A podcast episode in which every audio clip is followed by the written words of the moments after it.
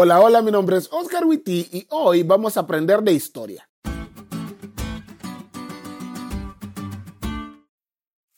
Si hay algo que me agrada de la Biblia es que te muestra cómo al conocer a Dios no puedes dejar de adorarlo.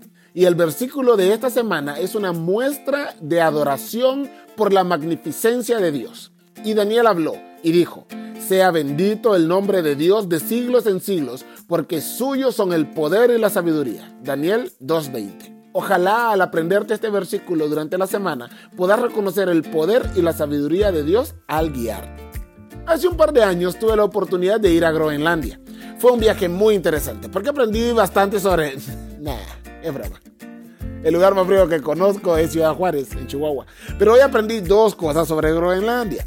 Groenlandia es una isla y en ella ocurre un fenómeno natural denominado sol de medianoche, que consiste en un día que no se acaba durante más de dos meses.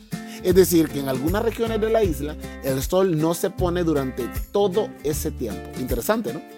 La segunda cosa que aprendí sobre Groenlandia es que gran parte de su superficie territorial está hecha de hielo. Créeme que allí se me quitaron las ganas de ir a ver el sol de medianoche ese y alrededor de la isla hay icebergs, unos más grandes y otros más pequeños. Y lo interesante de ello es que en ocasiones se puede ver cómo los pequeños van para una dirección, mientras que los grandes van hacia otra. Y la razón de esto es que los pequeños icebergs se mueven por el viento, pero los grandes se mueven por las corrientes oceánicas. Y vos me dirás, pastor, muy cool la clase sobre Groenlandia y los icebergs, y más que para mí el último iceberg se perdió cuando chocó contra el Titanic. Pero, ¿eso qué tiene que ver con la lección de hoy?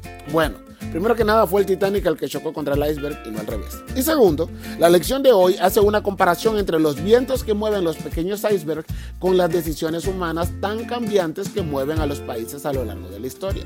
Y a las grandes corrientes oceánicas que mueven los masivos icebergs con la sempiterna voluntad divina. La señora White dice, pero como las estrellas en la vasta órbita de su derrotero señalado. Los propósitos de Dios no conocen premura ni demora. Y esta semana, al estudiar la lección y un poquito sobre historia universal, veremos que por muy grandes que sean los caprichos humanos, los designios de Dios son los que controlan todo hacia el final que Él decidió. Y espero que al aprender eso puedas dejar que también controle tu vida al final que tiene preparado para vos el cielo. ¿Te diste cuenta lo cool que estuvo la lección? No te olvides de leerla y compartir este podcast con todos tus amigos. Es todo por hoy, pero mañana tendremos otra oportunidad de estudiar juntos.